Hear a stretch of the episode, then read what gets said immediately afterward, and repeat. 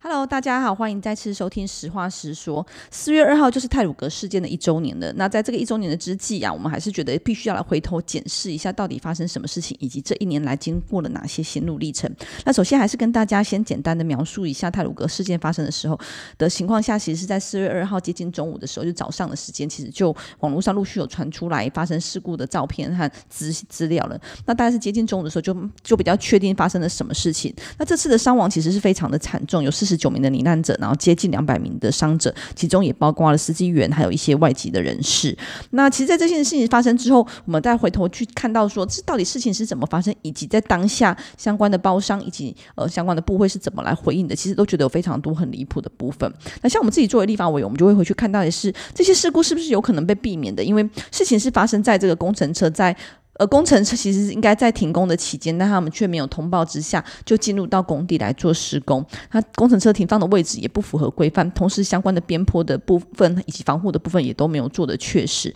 那甚至是这些操作人员也并没有符合相关的规范，就是他可能没有相关的执照或做过教育训练的情况下就进到工地来。所以我们会认为这样子的一起事件，它不是一个人为的疏失或是一个意外，而是它是一连串的失灵、一连串的疏失而造成的结果。所以我会看到的是，这不单单只是一个不小心的意外，而是我们应该回头来检视，到底整个系统面或结构面发生了哪些事情。那像是我们自己在立法院的质询，就多次提到的是，像这些事情，其实在之前在边坡的稳定，又或者是在边呃侧在坡道的防护的部分，其实都有要求过要做检讨或是改善。但我们却会发现的是，这些检讨报告或是改善报告，它往往是只要提出来说，哦，我会来会在什么时候做。改善，然后它就解裂了。但我相信大家，如果如果是曾经在业界待过，都知道我们要 debug 一定是要把这个 bug 解掉以后才能解裂，而不是说哦，我知道往哪边解就结束了。因为往往往那个方方向做，如果他不做，他仍然会发生问题。所以像这样态度，其实是让我们觉得非常神奇的部分。那今天跟我一起来跟大家谈一谈的是，呃，泰鲁格的眼泪的呃委任律师陈梦修律师。呃，当然梦修在这接近一年的时间来陪家属做过非常多的事情。当然除了诉讼之外，其实还有很多的像是恳谈会啊、拜会啊，或者是记者会的部分。那可能是。请孟修先说一下，说，诶，作为一个委任律师，像这些这些事情是你本来就应该要做的吗？还是你为什么会愿意去做这些事？嗯，好的，谢谢婉玉。呃，就我自己在一开始接触到这个案子的时候，家属都一直在问我说，我们可以做些什么，然后又或者是说可以做到哪些事情？那嗯，因为其实我们我一开始所接触到家属，他们。都一直告诉我说，他们今天要的不是赔偿，他们今天要的是所有因呃让这件事情发生的人，他都应该要受到处罚，甚至呃最应该要受到处罚是台铁，因为他们的家人好好搭着车，然后来到了花莲，就因。呃，因为台铁它的那种种的疏失，以及他们所种种的那个代护职守的状况，然后才会发生这样的一个事故。那所以我也从呃家属他们呃跟我说的这些话里面，尝试去梳理说他们想要的诉求。那我们在这个过程里面就发现说，呃，除了传统上面我们做的刑事案件的一个就责，但是刑事案件的就责比较是针对譬如说很直接的。呃，包商或者是监工或设计这些单位，但是台铁恐怕不会是在呃刑事案件里面主要的一个对象。那呃，所以我们那时候就在想说，怎么样可以呃很务实的去诉达到那个家属的诉求的时候，就发现说，呃，家属所所诉求主要其实就是台铁改革。那台铁改革这件事情怎么做呢？其实一开始我们也在就是做各种思考跟各种功课，所以在初期的时候，我们花了蛮多时间去，一方面是理清楚呃家属的诉求呃怎么走，然后另外一部分是这些台铁改革的议题，它在实际上的面向怎么去做。那随着这些渐渐成型的，包含了就是说我们所谓的台铁改革部分是呃家属其实在跟台铁的接触过程里面，因为那个。感受太差了，然后还有另外一个是说，也会看见他们其实是对于处理事情的能力是非常低落，然后还有另外一个是那整体的士气是非常差的，所以其实家属大概跟他们接触不久之后呢，就开始认为说，呃，必须要做所谓整体的台铁改革，也就是现在不管是走向呃国营化，又或者是公司化的方式，都是家属觉得可以，可是不能停留在这原点。那所以我自己的角色的定位就是。呃，我的当事人他们想要什么，然后我就去为他们想要的方向去量身定做。那所以包含了不管是呃记者会的方式，或者是说我们去拜会，不管是呃苏贞昌院长，又乃至于说部长的部分，又或者是说跟台铁之间的呃恳谈会，只要凡是跟家属，就是我们后来所成立的泰鲁格的眼泪这些家属，他们诉求相关，而且是有可能呃。达成这个诉求的任何行动，其实我都会参与。那这个部分也包含，其实，呃，我们其实是蛮接受媒体采访的，就是说，嗯、我们知道我们这样的声音唯有被传达到了台湾的各个角落，那这一股改革的力量才有可能一直被持续下去。因为我们看到过去，其实台铁的改革大概是二十年前就开始喊了，可是二十年来。都没有成功过，所以我们很希望是说，呃，这样的声音能够被全台湾听见。所以其实我自己的工作里面，呃，就是也包含是说各种媒体的采访，其实我我都会就是努力去去呃配合跟去接受这样子。对、其实我们会觉得很多政策上面，如果要推动改革这件事情非常困难，在任何部会其实都是一样，因为往往就是真的是今天公祭，明天忘记，就在事情发生的当下，很多当然不止台铁啦，就是还有很多事件都是一样。大大概相关部会都会受到很多的压力，说好，我们会来检讨，我们会来努力。但是像我们自己在立法院，其实就非常认真的在追踪后续到底你有没有做，就会发现说其实非常的难以让他们能够执行和推动，因为真的是在事件过后能够一起追踪或一起推动或一起具体要求的委员没有那么多，就是事件要做到很深入，其实没有这么多。所以我们看到说在台铁事件也是一样的，像是我们这次也在质询说，哎，像这些事情发生之后，相关的监测系统当时其实也承诺要做，即便是到这这个礼拜，我在交通交通部的质询里面也提到，也问了广火。台部长说，相关的台铁的监督机制，像是外部监督机制，又或者是当时边坡的这个义务入侵的部分，因为我们会看到，从去年开始，其实还是有发生些许的这个异物入侵的事件，当然没有造成重大的伤亡，但是仍然持续的发生。那这些监看机制或监管机制到底到底执行了没？那仍然是会用一个说我会尽快，我们会努力的这样子的态度来做处理，所以会看到的是。我当然理解说改革本身并不容易，但是我觉得相关的部会就真的应该要痛定思痛，把这些东西变成是一个很具体，而且认认为是很重要的事情，才有可能去往前做推进。但是我觉得，之所以会让这些呃家属们那么愤怒，或是当当大家觉得非常心寒，或是非常的生气的部分，就在于说我们会看到。在泰鲁阁事件发生之后，其实光是交通部他们看待这件事情的态度，又或者台铁看待这件事情的态度，恐怕都只是觉得哦，好倒霉，有发生了这件事情。所以其实没有办法在像我们可能会，其实我们有非常多的委员有出席，跨党派其实都有出席，就会看到台铁其实它就是有点在。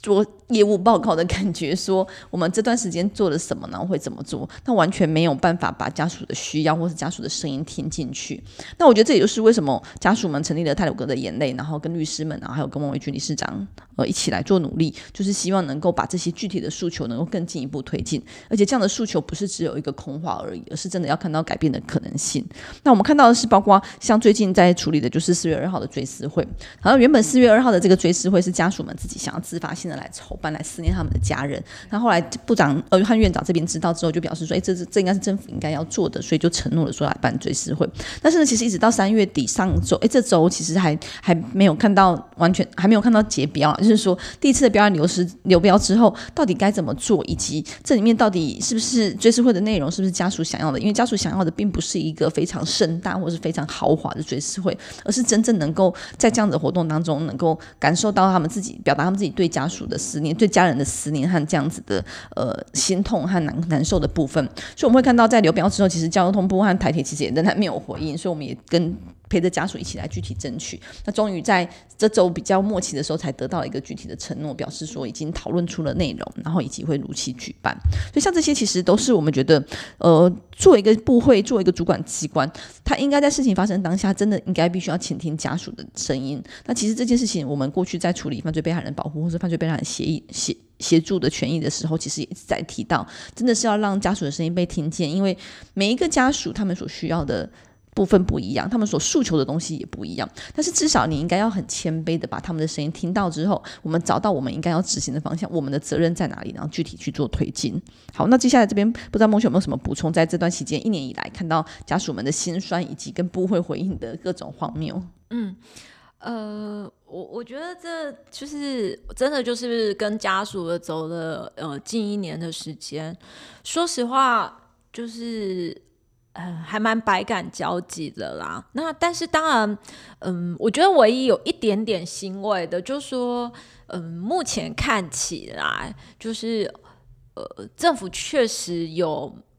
很缓慢的在回应家属的诉求，这样子，然后，但这是真的是发生在我们在十二月底的时候写信给了苏院长之后，才看见到了一个变化。那包含回应我们有关于说台铁的一个改革的部分，然后包含了呃车厢保存，乃至于说现在呃就是我们合约的部分有一个比较具体的进展。那嗯，当然，我我觉得很难去说这样的进展会让人家觉得高兴，因为其实这个这个东西都不是，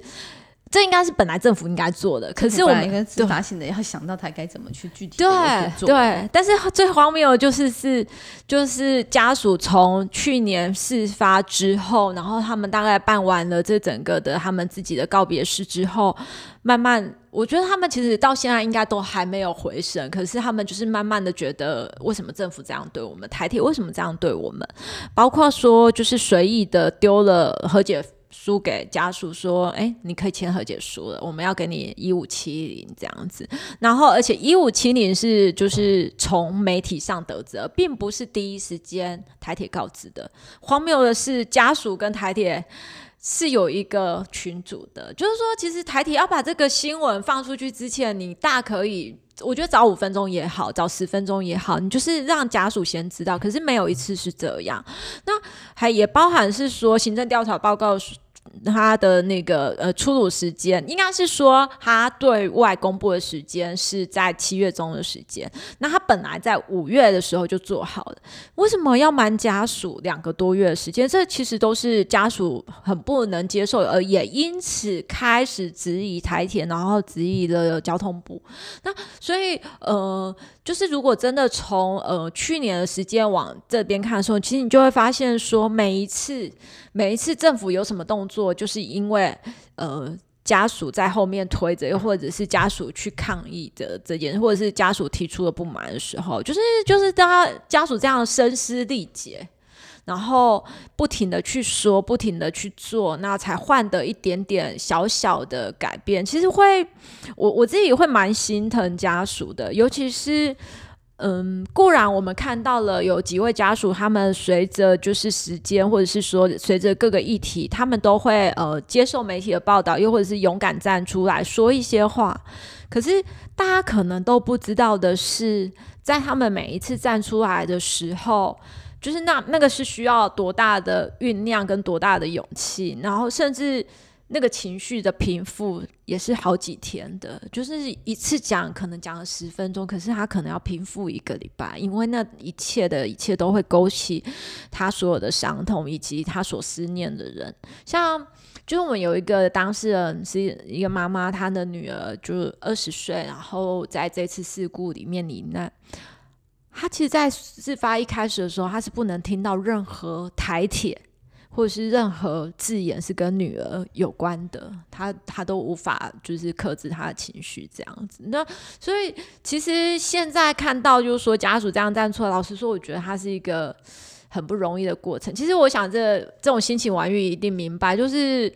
绝对不是那么的容易的一件事，然后就是家属这么勇敢，但是为什么他们为什么勇敢？其实他们不会为了他个人的利益，就是说他今天并不是站出来说好，我就是要赔偿。其实他们最希望跟最想要的就是我这么痛的事情不要发生在别人身上。台铁，你从今以后不要再发生这么重大的一个公安事件，然后不要再有这么多的无辜的呃人。因此而离开这个人世，所以呃，他们一路讲的就是要台铁改变，然后也是希望说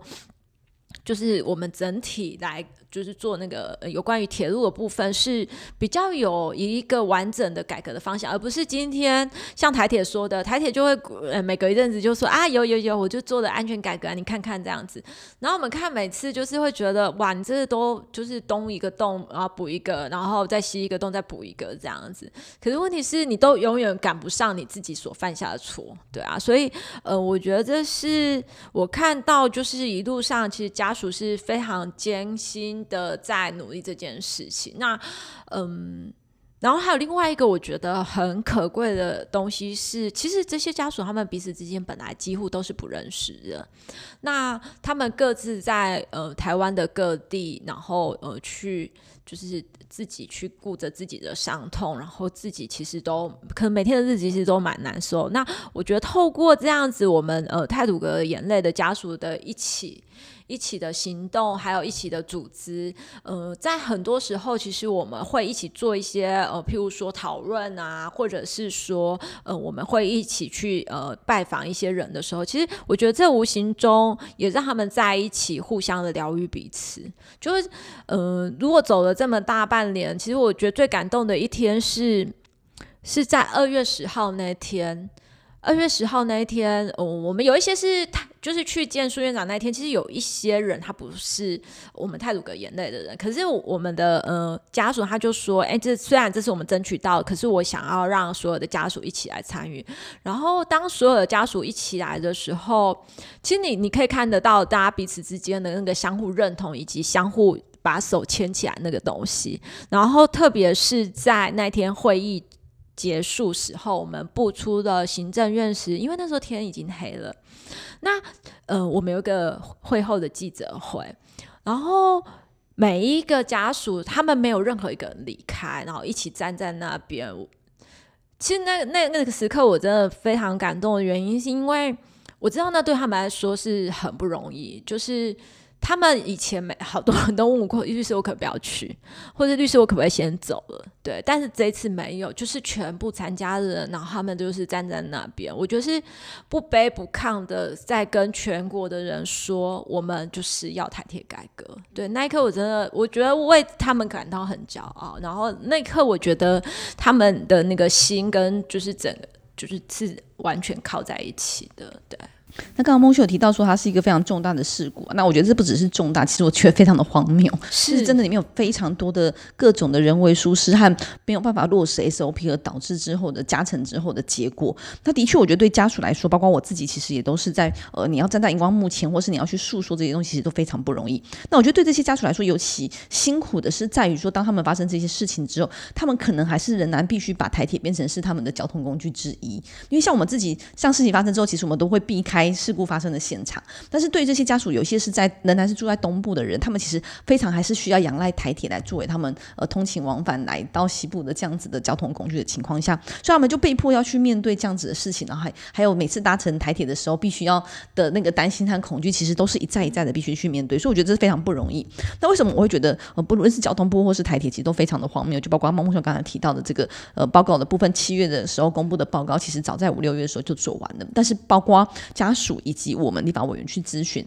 去所知，其实都会说，哦，这还在完成当中，还在处理当中。那直到那一天晚上，其实是在一个周日的晚上公布在网站上，意思就是说，家属还是需要透过媒体或是透过自己去搜寻，才得到这份报告。那过去我们一直在讲的被害人的保护的部分，其实就是真的需要让被害人得到有一些些的尊重，像是我们之前自己是起诉的过程当中，起诉的也是透过媒体才知道。那其实一直在说被害人的改革的部分，一直在做，我们也很努力在争取，但仍然在台铁的事故上会看到的是，他没有办法具体的把家属们当成是一个重要的对象，甚至是一个非常必须要去关切和负责任的对象，所以才会变成是，我觉我觉得这也是他之所以为什么会选择在礼拜天的晚上把这样子的资料公开上网，在网络上，而不是直接跟家属说。那我觉得这其实是非常不正确的态度。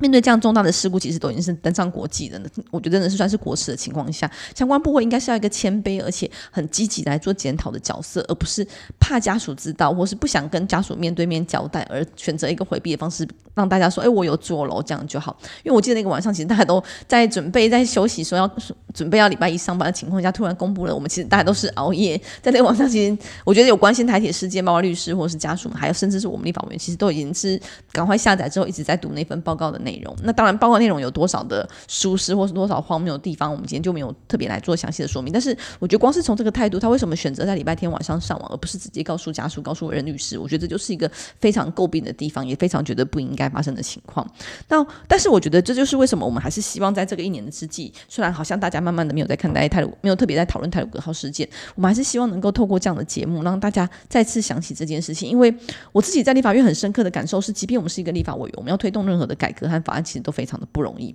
那往往政府要做的就是有舆情压力的、有社会关注度的部分，可能就会很快速的去通过，很快速的来做处理。所以像这样的事情发生之后，其实真的是过了一年，我们再次咨询，在针对去年我们在追的事情，一直追到现在，仍然没有一个具体的改善。所以就很希望的是，大家还是需要来关注，因为我觉得对于家人来说，对于家属来说，他们的家人已经离开了这个世界上，他们没有办法得到任何的平复，但他们唯有希望这样的事情不要再发生在其他的家人身上。或者其他家庭身上，其实才是有意义的，不要让这样的生命是白白的逝去。所以我觉得这其实也是我们看待这次泰鲁格眼泪的诉求。他们这次提出了四个诉求，是不是也可以请孟雄律师说一下？哦，是我们呃提出了四个诉求，然后。其实他整个的诉求的呃项目都指向一件事情，就是台铁你要改变，然后台铁你不能够停在原地这样。那第一个诉求的部分是有关于车厢保存的部分，可能有些人会说，诶，为什么车厢保存跟台铁有改革有关系？我们的车厢保存呢，就是希望能够设立设立在就是那个台铁的那个呃人员的教育中心里面，那透过这样子的一个历史的呈现里面。让所有未来台铁的员工，他在课程里面都要接触到这个部分。也就是说，呃，在动态的部分、硬体的部分是呃这个车厢，可是，在软体的部分是未来的教育课程里面必须要纳入这一块。那所以呃，其实这个我们是希望所有的台铁员工都能够把这样子的事故引以为戒，然后也能够在放进他们未来的职业生涯里面引以为戒的部分。那这是第一个部分。那第二个部分，其实我们是很具体的去谈台铁的组织改革，也就是说，呃，我们没有期待，也觉得不可能在限制之下，现在现在的现状之下，台铁有可能。透过各种方式变好，因为其实台铁现在是一个呃，就是每天开始营运就开始赔钱的单位。那还有就是当一个一个呃组织，其实它没有办法做到它基本的营运的时候，其实它怎么可能把它的经费放在就是远在天边的安全呢？它只能够去想一下我这些眼前的事情。所以我们在整个营运上面，我们其实不可能期待说台铁它在现行架构之下。真的有可能把自己的组织做好，所以我们呃就是诉求说，这个组织改造部分是无论是公司化也好，又或者是那个呃国营化也好，但就是只要让它原本的组织松动的方式，都是我们所支持的。那我们也期待透过这样的方式让，让呃台铁可以重生。那第三的部分呢，就是就于呃所谓的台铁组织的改造的部分，我们提出的要成立一个官方的监督单位，然后这个监督单位里面呢，它的组成必须要纳入一定的那个比例的呃那个罹难者家属。那为什么会想要这样做？原因是因为其实我们看到历史上的轨迹，就看到说哇，台铁改革其实喊了很多次，大概第一次大概是二十几年前的时候，然后也就是大费周章的呃拟定的方案，然后甚至送到立法院，可是后来就遇到了工会的抗争之后，一切就是呃结束，就覆死台中这样子。那后续还有好几波，那甚至其实是在呃小英执政的时候也有提出来这样子，所以我们看。看到的就是说这件事情确实很不容易。那政府要坚持下去，恐怕是需要一定的力道。所以我们很希望，呃，透过外部监督的力量，呃，一方面给政府助力，一方面也给他压力的方式来持续监督这件事情，让这件事情不会只是说送进立法院的一个草案而已，而能够实际上的落实。那当然也同时那个落实面的部分，我们也希望来同时检视说，现在的这个方案，它是不是是一个完善的方案，它是不是足够去解解决现在台铁问题？那当然，我们也希望就是台铁的员工也能够在就是一定权利的被保障的之下去进行，所以这些都是我们会去在这个部分关注的。嗯，那我觉得其实像我自己一开始针对这个台铁车厢事故的保存，其实也有一样跟大家疑惑说为什么它要保存。但是后来就是经过呃跟这些了解之后，我觉得其实蛮重要的，因为就像我自己看待，就是像九二一其实有一个保存园区，就是知道说它原来是发生的这么的惨烈，然后去警惕自己以及警惕台铁说它真的不应该再发生任何一次这样重大的人为疏失，才有办法达到这样子真的痛定思痛的角度。那另外一个部分就在于说，呃，还有这个台铁改革的部分，为什么要纳入家属？我觉得这其实对家属来说是非常辛苦的，但是呃，事实上我自己在经历过一些事情之后，我也会觉得，真的是只有在当下的经历过那种痛，所以你才知道呃。应该要要求落实到哪些程度？因为包括说，呃，之前很多人会质疑我们说，诶，这些受害者家属，包括我曾经当时也会被质疑说，你为什么要站出来做这些事？但是就是因为我们曾经经历过，所以我们看到非常多荒谬而且不对的地方，而且政府真的应该要努力去做的改革的部分，为什么政府不愿意出去做？那如果没有这样子的强力的感同身受的可能性，又或者是不是当事人的话，其实会觉得非常难以让对方得到这样子的信任，或是这样子的了解，说到底为什么要改一起改到什么程度？所以我觉得真的是纳入这个被害人或是被害人家属的情况下，才会能够具体来思考到底改得够不够。而且就是因为太痛了，所以我们会很认真去监督，去要求这些事情要做到够好。那我觉得这其实很很可悲的是，这原本就是我们政府机关本来就应该做到责任，但是却需要靠家属们站出来之后，亲身的这么伤痛、这么辛苦的去经历哈，去参与，才有可能做到改革。我觉得这也是我觉得短期当然是透过这样的方式，但是长期来说，其实政府真的应该要思考的是，为什么需要用这么悲痛的方式来做处理，而不是。自己去做到，那一样就是呃，时间其实差不多了啊，就是因为四月二号其实就即将到来了。那我我自己的关注是，最近我们在开这些诉求或者在检讨四月二号泰鲁格事件的时候。引起大家的讨论或是关注度，其实是有逐渐降低的。当然没有去年的刚发生的时候这么多，但是我觉得这其实是我很担忧的部分，就是真的需要推动政府的改革，需要靠的是大家一起来做努力，不会是只有民意代表，不会是只有律师，不会是只有家属。所以很希望大家持续来关注，因为我们都知道是台铁这样子事情，如果不改革，持续长期以来，如果大家真的有注意到，它其实一直不停的发生各种大大小小的事故，然后大家也都知道为什么台铁会常常误点，就是因为常常都要停下来，发生什么小事啊。机械损坏等等，其实常常都会有误点。那我们今天只是好运搭乘台铁没有发生事情而已，谁知道我们会不会是下一个遇到这样事情的人？所以这件事情其实跟你我都非常有关系，所以我们还是希望能够透过这样子的讨论，然后引起大家再次的来关注，而且我们真的是需要一起来监督，把我们希望有一条安全回家的路，一条安全的呃安全的铁路的这件事情，让政府部门能够深刻的感受到，而且愿意提起这样的重视，我们一起来努力，让这件这个改革能够做得更好。好，那今天节目就到这边，谢谢大家，谢谢，谢谢，拜拜，拜拜。